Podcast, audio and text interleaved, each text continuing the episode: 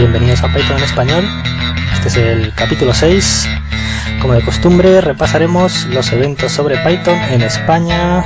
Terminaremos siempre, como siempre, terminamos el podcast comentando el feedback de los oyentes. Y como tema central, esta vez un pequeño debate sobre Python 2 y Python 3 con Jesús Sea, Juan Ignacio y yo mismo.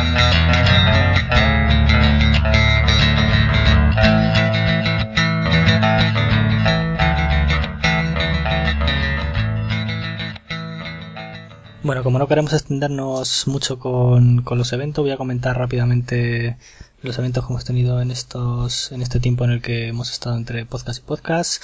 Por ejemplo, el 18 de junio hubo reunión de Python Madrid. Se habló de cómo modificar la sintaxis de Python mediante importación de módulos usando PyPy, códigos de códex de código fuente y mucho morro. Esta, esta charla la impartió Javier Candeira.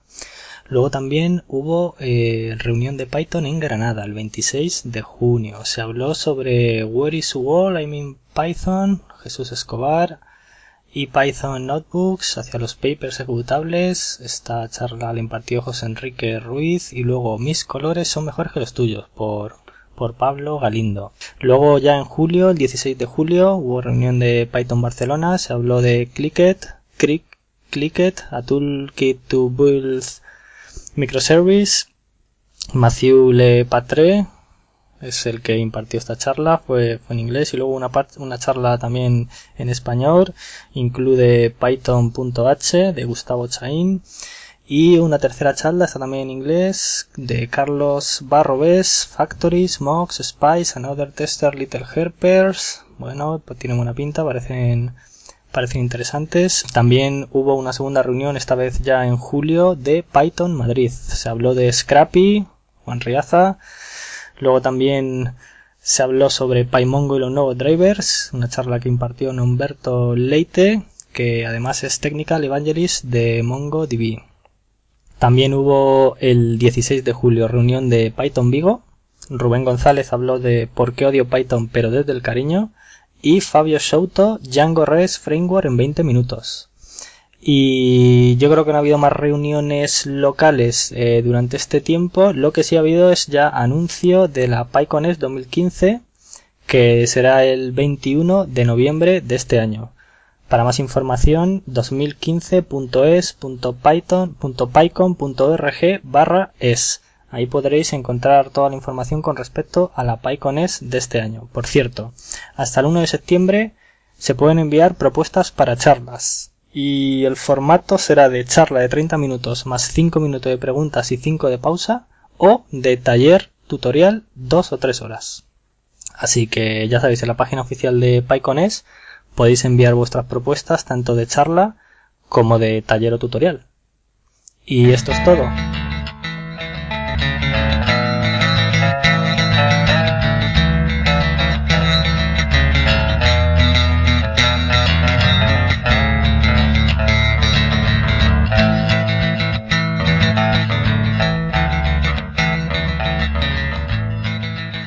Bueno, después de comentar los eventos de la comunidad Python en España, vamos a escuchar ahora un pequeño debate, que aunque ya tiene unas cuantas semanas, tuvimos Jesús Cea, Juan Ignacio y yo mismo sobre un tema bastante interesante, Python 2 y Python 3. Eh, Python 2, Python 3, eh, Python 3. Siguiente tema. Python 3, siguiente tema eh, Python 3. No obstante. Vale, pues, eh, no, no, no, no, no, no pongas sí, pero. Sí, pero no. A ver, no, yo, yo tengo una crítica a, la comunidad de Python en general y al señor Guido Van Rossum que deberían haber hecho algo eh, hace mucho tiempo para que esta duda no tuviera todavía. O sea, para que no existiera la duda. O sea, lo que no puedes hacer es extender y extender y extender y extender y extender la vida de Python 2. Pues que si no. Eh, ya, pero el problema es que hay mucha inversión hecha ya. Es decir, hay muchísima gente, mucha gente y mucha gente con dinero, empresas, ¿vale? Que es la gente que cuenta al final. Ya. Y tiene una inversión en Python 2 eh, seria. Entonces, esa gente que cuidarla, por lo menos darle el mantenimiento, pongamos por caso, mantenimiento de seguridad, por ejemplo, o mantenimiento de que Python 2 siga siendo... La, última extensión creo que es hasta 2020 o algo así, o sea, que es una bestialidad. Bueno, pero eso, es lo, que se llama soporte, tío. yo, lo agradezco. Yo soy, yo soy, a ver, yo soy un, te pongo un ejemplo. Yo soy el banco, el banco X y tengo una pasarela, caso real. Esto es de verdad. Soy un banco X, de verdad, esto existe. Y tengo una pasarela a SMS, eh, de forma que cuando pagas con tarjeta de crédito te llega un SMS al, al móvil, ¿vale? Mm. Lo cual está estupendo porque pierdes todo el miedo todo el miedo que puedas tener a pagar con la tarjeta te desaparece porque cualquier operación que haya con la tarjeta se te notifica al móvil al momento. ¿Vale? Bueno, pues eso está montado en Python 2. Y lleva montado eh, 8 mm, años, ¿vale? En Python 2. Se va migrando a medida de Python 2, 2.2, 2.3, 2.4, se va migrando, se tocan dos líneas para que funcione la versión nueva. Bueno, pues rehacer eso a Python 3 es directamente planteárselo, pasarlo a Java. Y te lo digo, te lo, digo porque, porque lo, es, es un caso real. ¿Vale? Es decir, una vez que tienen que meter una inversión, o sea, ya meter Python ahí en ese, en ese entorno, pues fue un trabajo, fue un trabajo de, de, de trinchera, ¿vale? De, que no se enteren y que no sé qué, ¿no? Se plantean pasar Java porque el código está muy mal y, y dicen, bueno, pues empezamos de cero o por ahí, o por otras razones que no, que no conocemos. No, se, plantea, se, plantean pasar a Java porque Java, eh, si tú lo haces en Java no te despiden. Y si lo haces en Python ah. tienes que justificar porque se hace en Python y, pero oye, que lo que mola es Java. No, no, yo lo quiero hacer en Python. Eh, pues, en Java tienes este problema cada X tiempo. Es decir, yo conozco desarrollos hechos en, en Java 1.5 y están los tíos engangados ahí porque... Bueno, pero es que es la diferencia, Juan Ignacio, es la diferencia entre ir, igual, pero... no, ya, pero es que es la diferencia entre ir con la manada ya. o no ir. Entonces, entonces, si tú tienes que defender, o sea, tú no tienes que, tú en una empresa, vamos a decir, eh, de la vieja, del viejo estilo, ¿vale? En un corte inglés o en un Mercadona o en, o en, o en un banco, tú no tienes que defender Java, te lo van a forzar a ti, tú ser Java. ¿vale? Porque es, mm. entre comillas, el estándar de mercado, con todas las comillas que quiere. Pues es el estándar del mercado. Entonces tú no tienes que, justificar, oiga, pero es que cuando actualice al framework no sé qué, yo qué sé, Hibernate o cuando, o JSPs o lo que sea, no tienes que justificar. Ya, ya cualquier coste que haya ahí de migración eh, será pues que eso es como funciona el mundo. Se funciona el mundo, pues eh, tenemos Windows XP y ahora tenemos Windows 7, ¿vale? Pues eh, es así como funciona el mundo. En cambio, si tú estás trabajando porque te lo has defendido a mordiscos, que te deje meter cosas, por ejemplo, con Python en un entorno que no es Python nativo, ¿vale? Ya, ya, ya fue una lucha hacerlo. Ya fue una lucha y cada vez que hay un problema nunca falla, pero cuando falla, en, Java falla 23 veces al día. Bueno, pues, y en Python falla una vez al mes. Bueno, pues eh, es porque es Python. Y, y, en las reuniones de seguimiento semanales, pues ya se hizo, esta vuelta a fallar otra vez. Oiga, ya, pero es que lo suyo ha fallado 29 veces. Ya. Pero, aquí se considera que, bueno, falla y claro, que le mete mano porque está en Python, no sé qué, y el tío que lo hizo ya no está, que cuesta mucho contratar gente eh, que sepa Python en su contexto, porque claro, no saben dónde buscarla, ¿vale? Pero bueno, ese es un coste que ellos perciben. Entonces ahora decirles que tienen que ese producto que además está funcionando de, está funcionando perfectamente, eh, que ahora tiene que meter un coste encima para migrarlo a una variante de un lenguaje que no quieren directamente no lo quieren, bueno, pues que tienen que meter inversión para migrar una variante de una cosa que está funcionando estupendamente, pues es un coste. Hay mucha ah, infraestructura, hay mucha infraestructura hecha en Python 2, muchísima. Sí, sí, sí. A ver, pero yo la... Voy, o sea, en realidad no es tan complicado migrar a Python 3. De hecho, migrar a Python 3 es fácil. Ya. Es súper fácil. El problema es, ¿las librerías que estoy usando soportan Python 3? No. Pero, pero, es, que, pero es que eso es la migración el coste de migrar es no es el coste de migrar tu código, es el coste de migrar el ecosistema entero. Por ejemplo, lo de lo que comentaba Samuel hace un rato de que el próxima, la próxima fecha revisable, revisable para arriba, ¿vale? Creo que es 2019, me parece, 2019, 2019 2020. algo así, sí. Eh, ¿Eso porque es? Pues son cosas tan peregrinas como que, por ejemplo, eh, cuando salga el Ubuntu 17.4 dentro de dos años, ¿vale? Ahí se tiene que poder meter Python 2.7. Y a lo mejor para que quepa ahí Python 2.7, para que compile, hay que tocar código de Python 2.7 de, de, código de hace 5 años, pues que ahora es que es multiplataforma y funciona sobre ARM y, han cambiado la interfaz de no sé qué de los sockets, ¿vale? Pues el Python 2.7 tiene que funcionar ahí. De todas formas, yo tampoco, yo no, no, no creo como Samuel que, que se haya hecho mal en ese sentido. Es decir, estoy contigo Jesús en que yo agradezco que la ventana de migración sea tan grande, porque ya, pero casi, pero casi no terminan nunca, realmente. Ya, pero, es lo mismo que, Java. Si, eh, Java, eh, los tíos están desarrollos hechos de Java 1.2. Bueno, pues está con 1.2. La máquina virtual corre, y, ¿vale? Pues ya está. Es decir, sé que, sé que el software es obsoleto, sé que algún día tendré que revisarlo, pero no veo ninguna necesidad de decir, pues ya prohíbo trabajar en Python 2.7. A ver, pero si no, es prohibir, pero es, es incentivar que se trabaje en Python 3. Eso no se ha conseguido y es que es una realidad, porque es que, sí, no, no, no, es una realidad. Perdona, perdona. hay, hay, un montón de cosas migradas ya a Python 3. Eh, el muro ese, ¿cómo se llamaba? El muro del no sé qué. Sí, sí, pero... Ese, está casi todo verde ya, vamos, se ha migrado mogollón. Cuando se migró Django, yo creo que ahí fue un vuelco también, o sea, Django ya funcionando en Python 2, en Python 3, y ahí fue un cambio de tendencia clarísimo. Sí, sí, no, no, sí, eso es lo ideal. A ver, para migrar... el, el, el, principal, el más grande que tengo ahora mismo, funciona en Python 3 y en Python 2.7, o sea, no tengo ningún problema. Cuando tenga que mirar, simplemente tengo que cambiar el intérprete. O sea que para, uno va a su ritmo ahí, yo creo. Para migrar hacen falta dos, dos cosas importantes. Para mí, bueno, a ver, el tema va así. Si tú tienes un proyecto nuevo, estás empezando un proyecto de cero, eh, tienes pocas dependencias, o las dependencias que tienes funcionan en Python 3, vete con Python 3. Ya está, no hay más discusión, ¿vale? Ahora, si tú eh, si tú tienes eh, mucho invertido en Python 2 de código ya hecho, o tus dependencias eh, eh, pues no funcionan en Python 3, pues ya está. O sea, es que no hay más. O sea, la cosa está así. O sea, no hay ninguna discusión sobre qué es mejor. A la hora de migrar, a la hora de migrar un lenguaje hay dos factores fundamentales. Uno es eliminar el problema de las dependencias, es decir, que las dependencias no sean problemáticas porque ya están migradas o porque funcionan en los dos, ¿vale? Por un lado. Y por otro lado, el que la versión nueva del lenguaje tenga las suficientes mejoras, innovaciones, facilidades, bla, bla, bla, pues para que te, te compense, eh, por ejemplo, hacer la conversión si ya eres un, si tú has aprendido Python 2 de toda la vida, bueno, pues eh, invertir ese fin de semana que te va a llevar pasar a Python 3, reciclarte a ti mismo, ¿vale? Entonces tiene que, por un lado, no tiene que ser problemático migrar porque las dependencias están migradas, ¿vale? Y por otro lado, tiene que darte las suficientes eh, ventajas como para que te compense esa inversión personal que tendrás que hacer, a menos que seas un freak que, colecciona lenguajes, pues eh, eh, aprender un lenguaje nuevo, aunque es, es 99% Python de toda la vida, pero las cosas, hay cosas que cambian y tendrás que, pues, hacerte con ellas, y eso es una inversión. ¿Vale?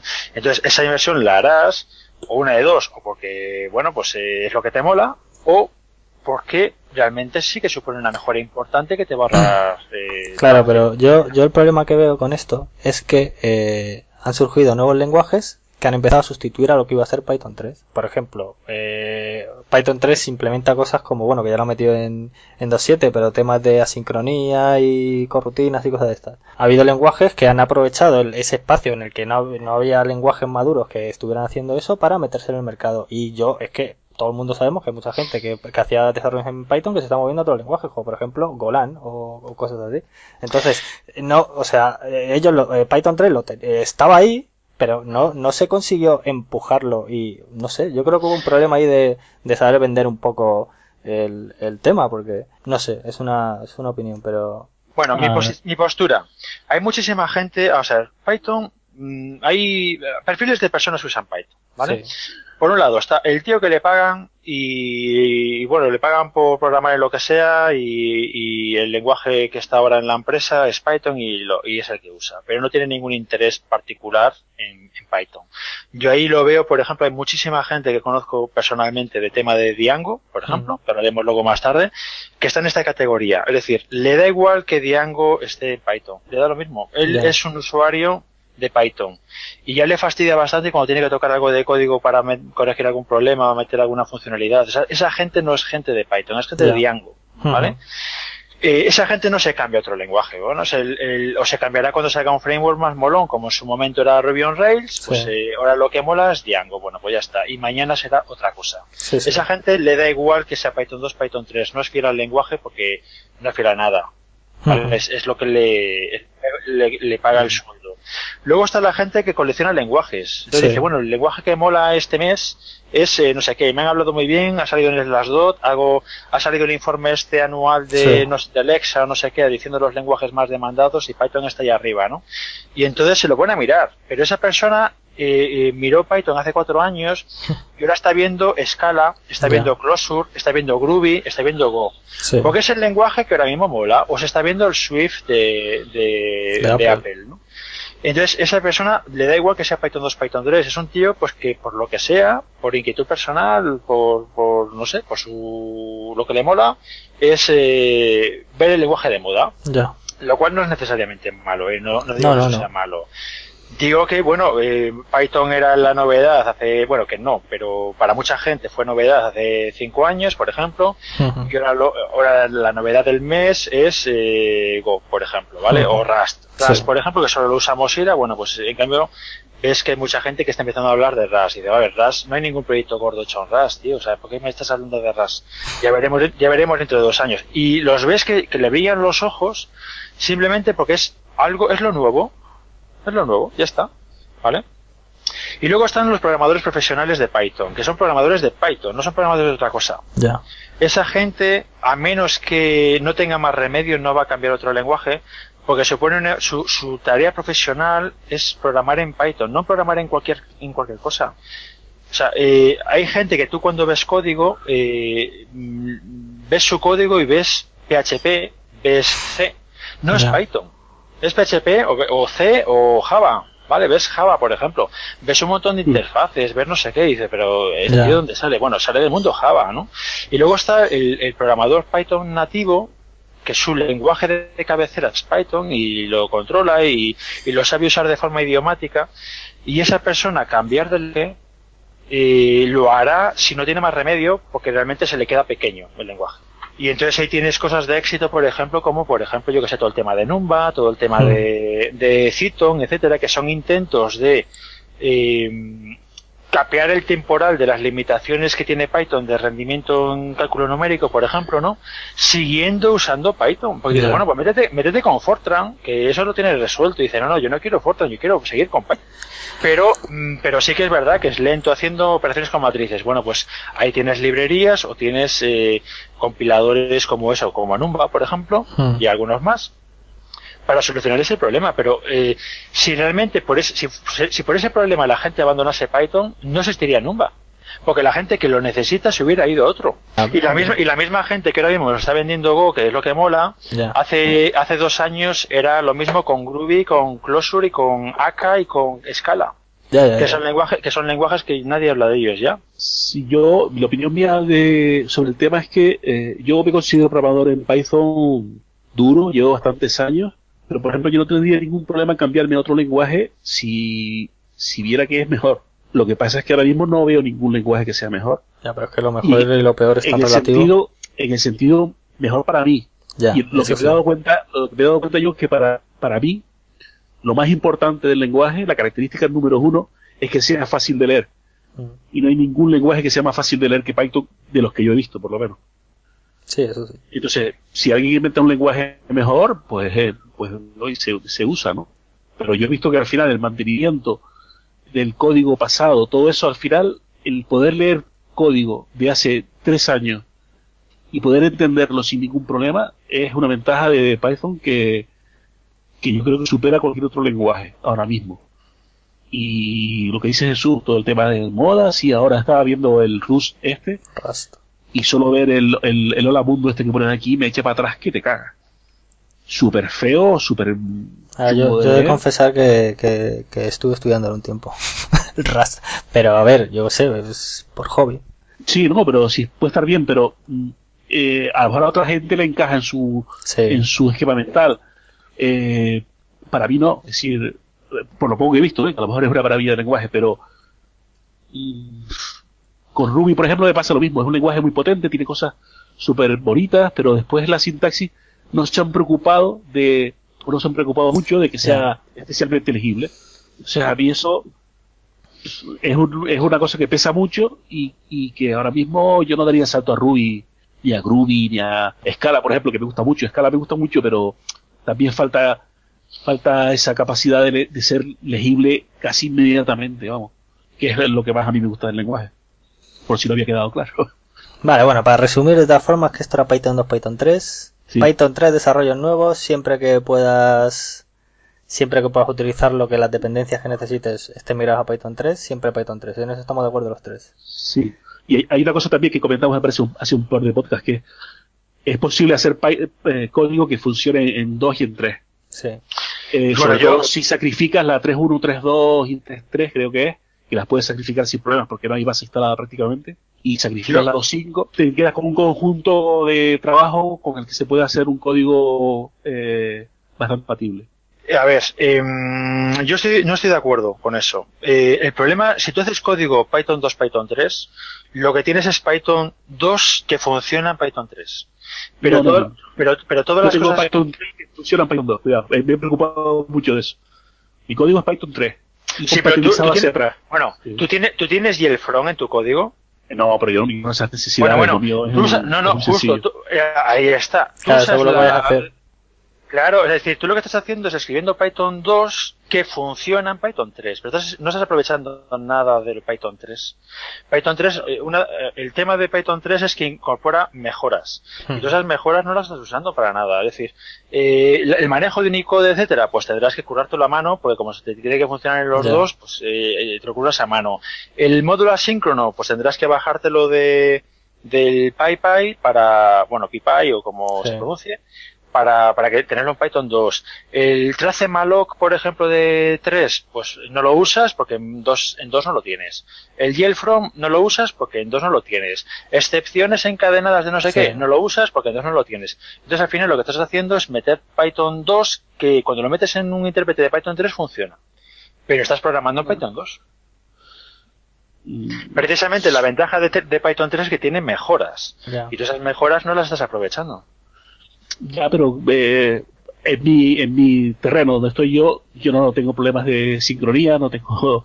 Entonces, no, no me he encontrado ninguna limitación. O sea, es verdad, puede ser que haya algo que no puedas hacer. Pero yo ahora mismo programo en Python 3, pruebo, pruebo que funciona en Python 3 y cuando funciona en Python 3 lo, lo tiro claramente y, y arreglo lo que, lo que tengo que arreglar. Sí, pero entonces Sí, hay cosas que no puedo hacer. Mm, Sí, hay algunas cosillas que, pero no, no me he encontrado con ninguna que no pueda Pero- solucionar con un paquete de terceros, por ejemplo, o con algún. Pero claro, también es verdad que yo no estoy, eh, digamos, usando el bleeding edge de la tecnología de Python. Yo estoy eh, usando lo normal, ¿sabes? Lo normal, lo normal, pero entonces Lo normal, Normal, claro, para mí, Ignacio. ¿sabes? Para mí, en mi Ignacio, experiencia no he encontrado nada que no pueda, que no pueda sustituir de alguna manera, ¿sabes? Pero entonces tú estás usando Python 2. Eh, sí, si lo quieres ver así, sí. Tú estás, Sí, pro- no, tú no estás estoy- programando. Estás programando en Python 2, ya está. eh, no te engañes, estás programando en Python 2. Bueno, Es que pues, precisamente esa, esa, no, es que eso, eso forma parte de, es que a ver, este tema es muy interesante, ¿vale?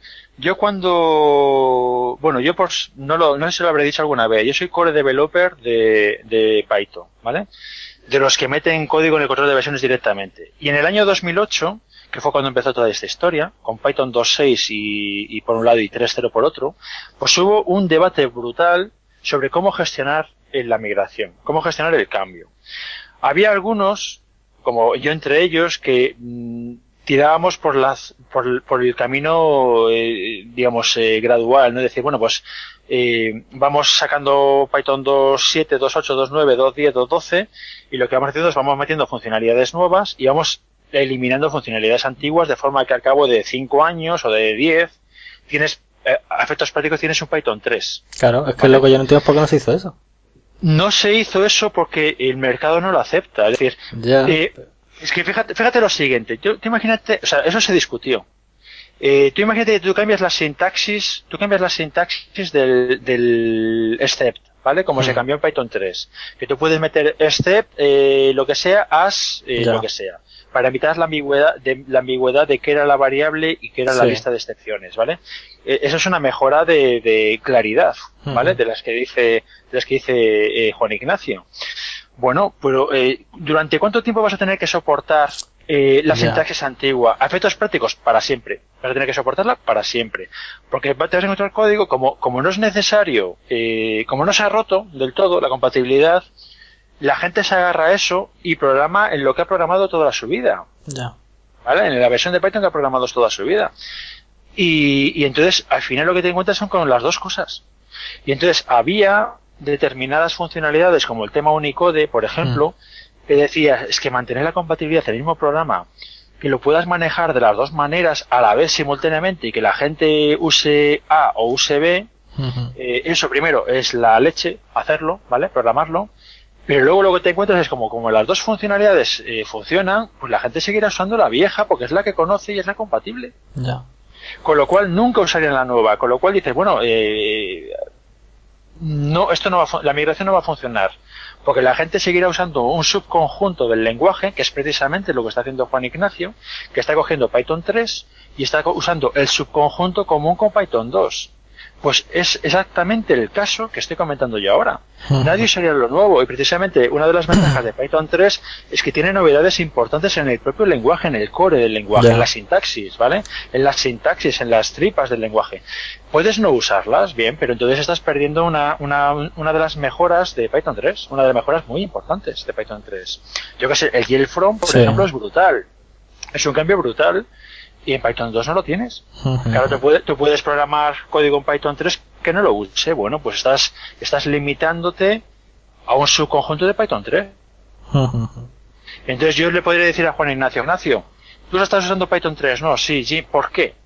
Y no me puede decir, porque es un mejor lenguaje, porque no, porque no es verdad, no lo está usando. no, sé, no sé si me explico. Y desde tu punto de vista, eh, comprendo tu punto de vista y tienes razón. Es decir, si lo ves así, efectivamente, yo no estoy usando el 100% de Python 3. Estoy usando el 90%. Pero para mí eso no representa ningún problema, porque yo estoy en la fase de migración. Y por eso decía que a mí me importa que la fase de migración dure años, porque para mí es cojonudo que dure años. Yo tengo ciertas dependencias que, que no depende de mí eliminar, sino son productos de terceros, no son muchas, creo que me quedan ya como dos o tres. Cuando esas dependencias desaparezcan, yo ya puedo coger mi código 2.- 2.7 y olvidarme de él. Ejecutaré sobre intérprete de Python 3 y ya las cosas nuevas que haga las haré en 100% Python 3 y a lo mejor algún día me pongo a arreglar la capa esa que he metido ahí para quitar un poco que queda feo esa, esa importación de SIX, esas cosas raras, ¿no? Pero para mí la migración, cuando veo que la gente se queja porque la ruta es demasiado larga, bueno, lo puedo entender también, pero en mi caso, por ejemplo, es que es fantástico. Es que yo he ido migrando, yo he tirado años migrando a Python 3, ya estoy casi acabando y no he tenido presión. Bueno, mi jefe es que ni siquiera se ha enterado que he migrado a Python 3, o sea, eh, porque no, no, no ha habido ninguna presión de fecha límite, ¿no? Es que tenemos que tener esto para no sé cuándo, ¿no? Estamos a punto de, de acabar la migración sin presión ninguna. Si estoy usando un subconjunto de Python, sí, sí, pero vamos a efectos prácticos, para mí eso no representa ningún problema. A mí es verdad que puede ser que haya gente que efectivamente que ese 10% que yo no uso para ellos es fundamental y no, no pueden aplicar esta solución. Y yo digo, puede ser. Lo digo, yo solo menciono que existe esa posibilidad de haz tu código portable a 3 y a 2 y, y, vete mirando poco a poco y vete incorporando y cuando ya puedas dar el salto, saltas a la 3 y, y te olvidas de la 2. O sea, me das la razón de que estás programando Python 2. Sí, sí, sí, te doy la razón, te doy la razón. Ah, pues esa es a donde yo quería llegar, porque es un tema, es un tema interesante. Yo, por Sí. ejemplo, en la librería esta de Open Valles, que estoy siempre vendiendo los Open Valles, Open Valles, los Open Valles, ¿vale? Esa librería, eh, tomamos la decisión, es una decisión política, ¿vale? No es una decisión técnica, es una decisión política, de que fuera 3.4 o superior. Ujú. Y nos ha causado problemas de dependencias. Por ejemplo, ha habido dependencias que hemos tenido que migrar nosotros porque la original no, no migra, ¿vale? Eh, pero bueno, decimos es que queremos avanzar el estado del arte en Claro. muchos campos, en muchos campos Mm. queremos avanzar el estado del arte, en el tema de quitografía que usa la librería quitográfica de curvas elípticas, etcétera, que al final no, no hemos podido usar por otros motivos, pero la idea que teníamos nosotros es vamos a avanzar el estado del arte porque es que el estado del arte es, ver- es vergonzoso en muchas en muchos aspectos, ¿vale? Eh, lo hemos vuelto a vivir hoy otra vez que para conseguir eh, que los tres nos oyésemos entre nosotros, pues hemos tenido que hacerlo como 10 intentos. Y ahora ya estamos los, los tres nos, hemos, nos oímos y todo funciona, pero habíamos hecho 10 intentos. Y dices, a ver, estamos en el año eh, 2015, tenemos móviles inteligentes en el bolsillo con más memoria que, que toda la informática en los años 60 de todo el planeta y internet, podemos ver vídeos de, vídeos de gatitos en nanosegundos, pero para vernos en una videoconferencia la pasamos canutas. Ya. Pues, pues estamos igual, entonces nosotros decidimos, y fue una decisión meditada y, y, y sabiendo que eso nos, nos limita, por ejemplo, al mercado, ¿no? Dijimos, queremos que eh, la librería sea Python 3.4, además 3.4, no 3.3 ni nada sabiendo que habrá gente que tenga 3.2 y diga, oye, pero eh, no me funciona. Y digo, bueno, pues, eh, pues, eh, pues eh, tú mismo. ¿Tú dices? 3.2 tiene 4 años, tío, tú mismo. Claro, pues eso es lo que comentaba yo, que hay que incentivar. Eso es una manera de incentivar que la gente que la gente mire. De todas formas, no, no, no debe haber mucha gente con Python 3.2, eh, creo yo. O sea, la migración de Python 3.1 a 3.2, a 3.3, a 3.4 son, vamos, como antes, como pasar de la 2.5 a la 2.6, lo que tú decías. Ya. Toco dos líneas y ya está, funcionando. El, el problema gordo es el salto a la 3. ¿no? Sí. Bueno, no te creas, ¿eh? porque eh, por ejemplo, el Yell From, por ejemplo, es un añadido reciente, más por caso. O poder meter un literal único de, directamente en el código eh, para que funcione en Python 2 y Python 3 sin tocar nada, eso es muy reciente también. Creo que es de la 3.3, me parece. Eso Eh, es para poder mucho- poner eh, eh, variables con acentos, por ejemplo. No, eh, para poder poner algo del estilo hola, o sea, hola no. X igual a U, comillas, hola. Sí. Y que eso sea un Unicode. Eso en Python 3 se ignora, en Python 3 moderno se ignora, Sí, pero en Python 3 antiguo daba un error de sintaxis. sí, sí, sí. ¿Vale? Y se volvió, era algo de Python 2 que se volvió a añadir otra vez por facilitaros la vida a la gente que os empeñáis. Y desde aquí Cosa, yo doy las gracias. ¿eh? cosa que ya agradezco muchas veces, pero os empeñáis en que sea código 2 y 3, pues eso es un añadido, creo que de la Python, creo que de la 3.3 o incluso de la 3.4. Eh, y si tienes una 3.2 no, no funciona. Es decir, sí que dentro de la Python 3 eh, hay, Ya, hay pero no cambios serios. No tienes problema. Si tú tienes código ya funcionando en Python 3.2, Sí, sí, sí, el eh, problema cambiar el motor a. Python 3.3 no te va a dar ningún problema. Es decir, sí, ahora puedo poner la U, pero si no la tengo sigue siendo Unicode. O sea, no voy a Sí, tener correcto. problema de... Correcto, pero como nosotros el desarrollo este de los Open Badges, vuelvo a decir el tema, el desarrollo de los Open Badges lo empezamos en diciembre, en Navidad, ¿vale? Eh, decidimos que era Python 3.4 y ya está. No quería preocuparme yo si la U Sí, sí. es válida en Ya. 3.3 o no y cosas por el estilo, ni tener Bueno, que y, probar. y- y para librerías nuevas, eh, yo creo que, tomaría la misma decisión. Es decir, yo saco una librería nueva, sé que no tengo dependencia, pues Python 3, lo cierto. ¿Sabes? Si otra cosa es que yo tengo una librería que saqué hace 10 años y diga ahora la nueva versión solo es, ahí es un poquito ya más problemático, pero una librería nueva hecha es profeso, o Python 3.4 sin, sin problema ninguno. Yo, luego hay, hay sistemas en los que me he encontrado cosas muy curiosas. Por ejemplo, yo tengo un Kodi, que es un, un centro multimedia de estos, lo Mm. tengo montado con una, con una Raspberry, ¿vale? Lo que antes era el, el XBMC. Sí. XBMC ya no existe, ahora es Kodi. Es lo mismo, pero le han cambiado el nombre por tema de, de que el nombre estaba registrado, etcétera, ¿no? Pero vamos, es lo mismo. Eh, eso le puedes meter módulos en Python. Lo cual se presta a hacer briguerías muy chulas y alguna chula tengo que algún día contaré, ¿vale? Eh, pero es Python 2. Mm, Y tú dices, bueno, ¿qué dependencias hay ahí? Si es una, si es una plataforma prácticamente cerrada, eh, pues, pues es Python 2. Y bien que me fastidia tener que meter 2.7 ahí, código 2.7, eh, y tocar cosas de código para que me funcione, de código que tengo yo que quiero meter ahí dentro, ¿no? Eh, pero mira, eh, por ejemplo, es un entorno de una, un sistema empotrado, por ejemplo, que, que estás a expensas de lo que te Sí, soporte. de lo que te den. claro. Y, y alguien que de repente diga, bueno, quiero hacerme un reproductor, yo que sé, un módulo para, para ver vídeos de YouTube en, en el que ya existe, ¿no? Pero bueno, quiero hacerme uno más chulo, más guay. Eh, pues, eh, ¿qué lo voy a hacer? Bueno, solo puedes hacerlo en Python 2.7 nada más. No lo puedes hacer en Python 3. Ujú. La gente no ha migrado. Y de hecho, el día, el día que migre será el hecatombe porque hay un mogollón de, este, de, de addons, de addons, de Que dejarán de extensiones funcionar. eh, abandonadas de años, ¿vale? Abandonadas de años, pero que siguen funcionando de casa, de chiripa, ¿vale? Ya. Sigue funcionando. Y la gente las usa todos los días y tal, y, y, de- y para algunas personas pues le depende la vida de ellas. Y el día que se meta Python 3 y diga, venga, todos actualizar extensiones, que es muy fácil actualizarlas, pero hay que actualizarlas, bueno, pues todas las que están abandonadas, Sí, mueren. Siempre habrá alguien que, que esa, esa extensión es eh, absolutamente imprescindible pues para ver su ver el tiempo en, en la tele, ¿vale? Por ejemplo, o para escuchar la radio y, y se cagarán todo. Porque los de Python obligan a hacer cambios, etcétera. O sea, realmente es un tema complicado. Yo estoy con estoy con Samuel en que hubiera molado que el cambio fuera rápido. Claro. Pero es que sí, a lo mejor no, es, tan fácil, claro. Claro, yo creo que la clave, precisamente de que el cambio es tan lento, está siendo tan lento, pero ojo, está siendo lento, pero está yendo bien. Porque yo me he encontrado, por ejemplo, en el último Python Madrid hace dos o tres semanas, que el ponente dijo algo así de esto es Python 2 porque Python 3 no lo usa nadie. Y yo, yo me mordí la lengua y digo, hombre, a ver, todo lo nuevo, que es mucho, vas todo sobre Python 3. Que tú en tu mundo, eh, donde tú estás, en tu empresa, etcétera, sea Python 2, pues es tu, tu ecosistema, que, que es el que te importa, ¿vale? Y es el que a ti te cuenta. Pero todo lo nuevo está en Python 3. Y todas las librerías matemáticas de, de yo que sé, eh, NumPy, SciPy, todas las librerías eh, que cuentan para cálculo científico, si queda alguna sin migrar, pues eh, se contará con los dedos de media mano. Todas las librerías para manejar gráficos, todas las librerías para manejar eh, todo el tema de HTTP, frameworks, etcétera. Todos son Python 3. Ya la verdad quedaba, que quedaba Django, que, mucho, pues ya está Python 3. Eh, o sea, que quien diga que Python 3 no lo usa nadie es que no se preocupa no es que no sepa, es que no se preocupa de saber directamente. ¿no?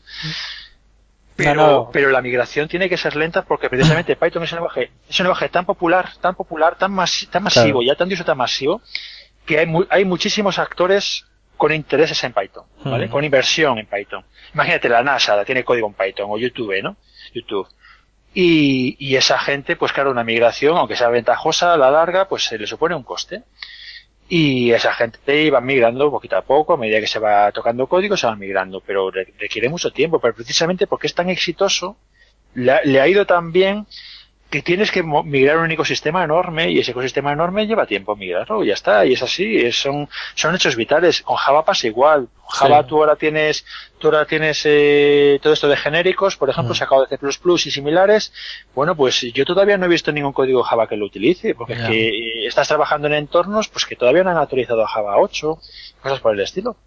Y es lo, y es lo que hay, pero eso, eso, eso es bueno en el sentido de que te indica claramente de que el ecosistema es, es grande. Tiene mucha inercia, tiene mucha inercia y eso es bueno y es malo. Es bueno porque te indica claramente pues que coño que hay muchísimo, hay millones de personas usándolo y es malo porque tú quieres que vaya rápido y no va tan rápido, pero bueno, eh, tú puedes usar en tu pequeño mundo pequeñito, puedes usar Python 3 ya sin preocuparte de nada. Mira, por curiosidad me conecté al, al muro de la vergüenza, se llamaba el muro de la vergüenza de Python y es un mar de verde, tío sí, sí, sí que es verdad que los últimos dos o tres años. Casi todo está migrado ya. Claro, los últimos dos o tres años han puesto, se han puesto mucho las pilas. Pero yo lo que. Pero tardaron mucho, porque es que Python 3 es de 2008. O sea, lo que hubo hay un gap de tiempo Que, que, que, no empezó, nadie empezaba, nadie empezaba a hacerlo. Sí que es verdad que, que en los últimos dos años, tres años, se han puesto todas las pilas y sí que es verdad que todos los grandes frameworks web, las grandes librerías, todas se han conseguido migrar. Pero yo veo que tardaron mucho en, en dar ese salto. Que pero a ver, no te, no, te, no te dado mucho, te dado lo justo, tío. O sea, pero... tú coges, no, a ver, es, que tú tienes que entender el ecosistema, tío. Sí, sí, muy, claro, sí, hay muchas dependencias y no era tan fácil, está, está claro. Claro, una cosa que se podía haber hecho y se hizo, se hizo de vez en cuando, pero se podía haber hecho con un poco más de mala idea, es localizar dependencias críticas. Críticas, claro. Y esas dependencias críticas, como en su momento fue, por ejemplo, Django, ¿vale? Esas dependencias críticas, localizarlas y meter dinero, meter dinero para que se migre. O hacer sprints en las Picón, hacer sprints, ¿no? Pues una semana, todo Dios programando para que la librería X, que es una librería importante, yo que sé, NumPy, pues, ¿vale? Que es súper crítico para el cálculo científico, todo ingeniería, etcétera, pues eh, no tienen mayor interés, los desarrolladores no tienen mayor interés en Python 3 porque que se, le da igual, ¿vale? Bueno, pues eh, en, en, una, en una Picón que se juntan 2.000 personas, ¿vale?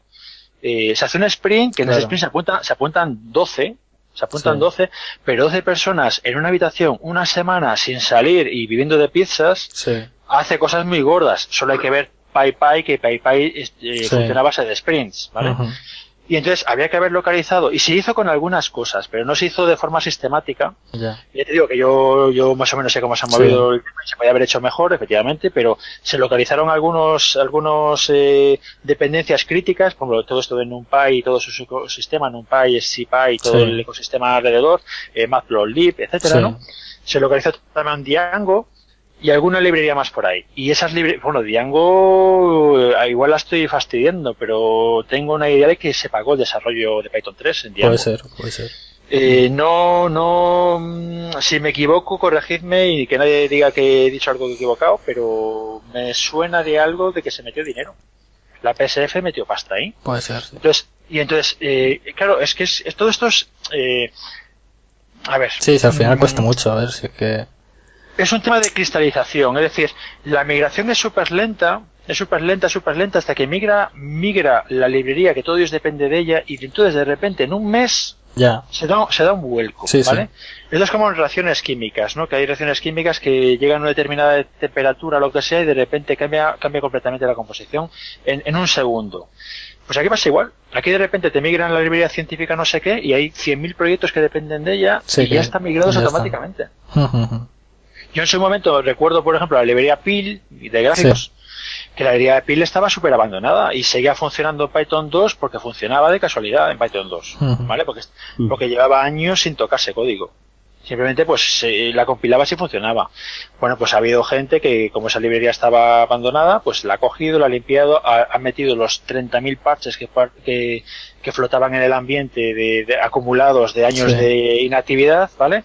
Y ha sacado la versión de Pil que se llama Pillow, Sí. eh, como almohada en inglés, igual, almohada, que, que esa versión funciona en Python 2 y Python 3, pero tenido que ser otra gente la que lo tome porque la librería original estaba abandonada. Y esa librería es llave para muchas cosas. Mi propia web la usa y es llave para mi, para mi propia web. O sea, es que, es que hay, hay, al final son 20 librerías que son críticas. Y, y lo que se podía haber hecho es haberlas localizado, por ejemplo, en PyPy por volúmenes de descarga, Sí. por ejemplo, ver, ver lo que se baja la gente de librerías, no programas finales, sino de librerías, ver lo que se baja la peña, eh, de, de ese top 20 o top 50, ver lo que no está migrado y darles por saco a los autores para que Sí, migren, eh, machacarlos a base de mails y de Twitter y no sé qué, dejarlos mal, el, el muro de la vergüenza y no sé qué, y y meter recursos, porque claro, al fin de cuentas la gente lo hace por amor al arte, normalmente meter recursos para, para la migración, por ejemplo, el tema este de los sprints, por Sí. ejemplo, o meter pasta, decir, bueno, no quieres migrar, no, es que a mí migrar no me supone ninguna ventaja, bueno, pues te pago 3.000 euros y migras. Ah, Ya. pues 3.000 euros, total, es un, es un trabajo de, de 100 horas de trabajo, pues está muy bien pagado, por ejemplo. Bueno, pues yo creo que vamos a ir dejándolo ya porque llevamos casi 40 minutos. Bastante completito. Bueno, un saludo a los dos y muchas gracias.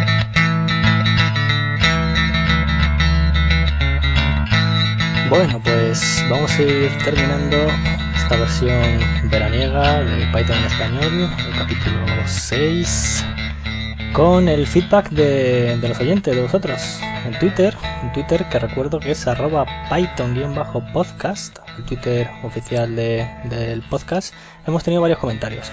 Por ejemplo, el oficial Barbrady, arroba oficial Barbrady, nos decía Python Podcast, ¿dónde hay que poner dinero para un nuevo capítulo? Parece que, que Jesús Cea ya, ya ha hablado contigo para... bueno, fuera de bromas, muchas gracias. Nosotros hacemos esto por, por amor al arte en principio y, y bueno, hacemos lo, lo que podemos. También nos comentaba otro oyente, Jesús Moore, arroba Jesús Muref, atendieron mi petición de hablar sobre Frameworks Web en Python Podcast, aunque me hubiese gustado más un capítulo solo de Django. Bueno, pues muchas gracias que te haya por porque te haya gustado el, el podcast. Yo creo que hablando también de otros frameworks fue fue bastante bastante completo. Además así se tenía una visión de, de, de frameworks antiguos como Zope hasta frameworks modernos. Pero bueno, se podría estudiar hacer hacer algo más más específico de Django. También otro oyente, Nacho Soler, nos comentaba, hace dos días me crucé con Python Podcast y tras oír los cinco capítulos toca esperar que salga más. Genial. Bueno, pues eh, aquí tienes ya el sexto capítulo, espero que lo disfrutes y te guste, te guste este, esta nueva, esta nueva edición. También el usuario, el oyente Mikel Larreategui, arroba erralin, Me perdí en su día el Python podcast donde se hablaba, todavía lo usamos, también a pelo y con plone. Bueno, Zope, Jesús Cea, el experto en Zope, creo que, fue, fue bastante interesante, fue bastante interesante el, aquel podcast. Y bueno, ¿qué más tenemos? Tenemos también un comentario en nuestra cuenta de iBox. El oyente Juan Momo nos comenta muy buen podcast. La verdad que andaba tiempo buscando un podcast dedicado a Python para poder estar al día aprender cosas nuevas. Como aporte me gustaría que incluyerais una sección dedicada a una librería de Python que consideréis must have, una distinta en cada programa. Quizá también una sección en la que se deba se debata sobre un concepto de Python, decorators, listas por comprensión, pickle. Creo que esto puede ser algo muy útil para los que se están iniciando en el mundillo y también para los que llevan más tiempo. Ánimo y adelante. Muchas gracias, Juan Momo. Pues sí, estaría interesante, la verdad, estas dos, estas dos cosas que comentas. Lo, lo estudiaremos para próximos podcasts, sin lugar a dudas. Y bueno, poco más yo creo que hemos tenido en, en las redes sociales. Recuerdo otra vez la cuenta de Twitter, arroba python-podcast. También podéis comunicaros con nosotros a través de correo electrónico podcast2015 arroba es.python.org. Estamos en iTunes, estamos en iBox, estamos en Gpoder y en la página oficial podcast.jca.es barra Python. Y con esto nos despedimos el equipo. Muchas gracias por habernos escuchado y en breve esperemos que más. Un saludo fuerte y hasta otra.